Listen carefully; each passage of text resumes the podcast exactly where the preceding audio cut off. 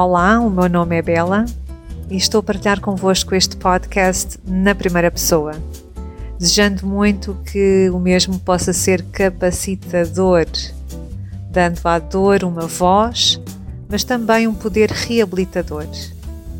A minha história aqui agora começa com uma doença oncológica, mas o meu desejo é partilhar vida e ciência usando uma linguagem um pouquinho diferente, a do coração e assim talvez conseguir chegar a ter cada um de vós que, como eu, tem uma doença crónica.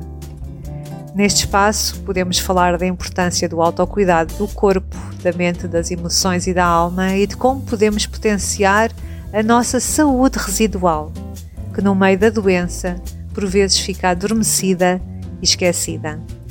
Vamos a isto? Muito grata por se juntarem a esta jornada.